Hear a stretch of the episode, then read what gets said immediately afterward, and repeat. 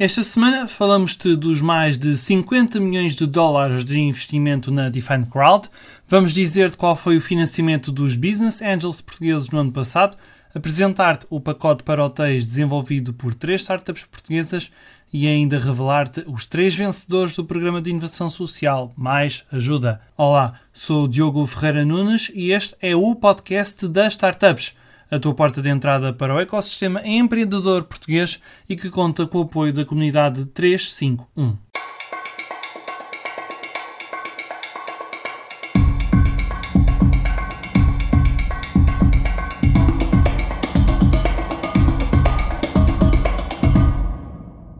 Fornecer dados de alta qualidade para dispositivos de reconhecimento por voz rendeu um investimento de 50 milhões e meio de dólares na Define Crowd. Na série B de financiamento, esta startup portuguesa de inteligência artificial, liderada por Daniela Braga, conquistou novos investidores e estabeleceu recordes.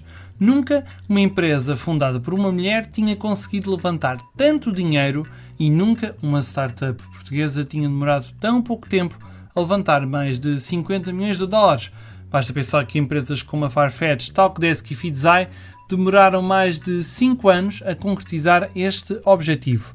A nível internacional, trata-se da maior série B de financiamento para uma startup de inteligência artificial fundada por uma mulher. Esta injeção de capital vai ter várias vertentes, como Daniela Braga explicou em entrevista à RTP. Nós estamos a expandir a nossa rede de uh, produtos uh, para realmente cobrir todos os uh, cenários, desde que os clientes tenham as suas tools ou não tenham as suas tools ou precisem de dados de raiz.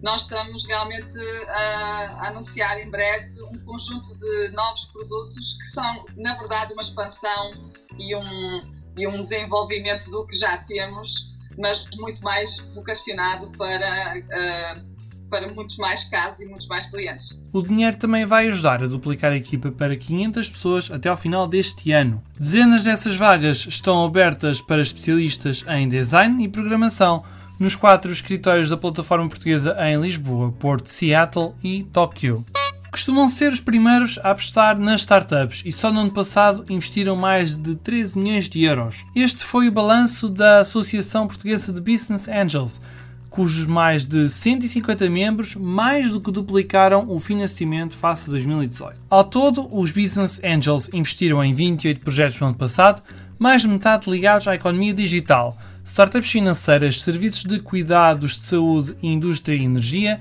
foram as principais apostas no ano passado. Em média, cada Business Angel investiu cerca de meio milhão de euros, embora tenha havido uma operação com financiamento de 4,3 milhões de euros.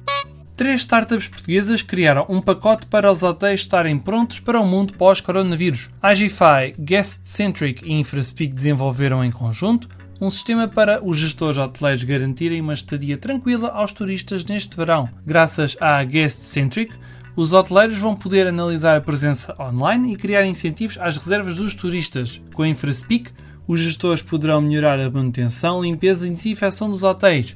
Com a IGFI fica garantido o distanciamento social entre os hóspedes e os funcionários do hotel. Isto acontece porque é facilitado o check-in e check-out online e ainda vai ser possível marcar vários serviços adicionais. Terminamos o podcast desta semana com as startups vencedoras do concurso de inovação social Mais Ajuda. Pixelability, Speak e The Inventors vão receber cada uma 22.500 euros para implementarem a respectiva proposta e vão ter um programa de mentoria de 6 meses da BetaI. O Lidl Portugal e o Grupo Renascença também lideraram este projeto. E o que fazem cada um dos projetos vencedores? A Pixelability atua sobretudo na área da terapia da fala através da utilização de ferramentas digitais.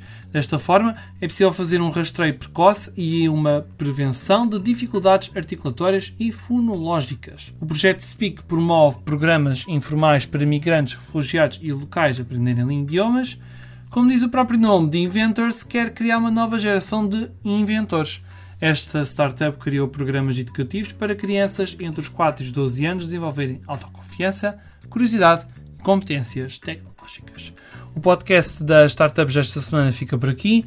Ouve e subscreve-nos no Spotify, Apple Podcasts e outras plataformas. Se quiser juntar-te à comunidade de 351, basta ir a 351.network e pedir o teu convite. Obrigado pelo teu tempo e até para a semana.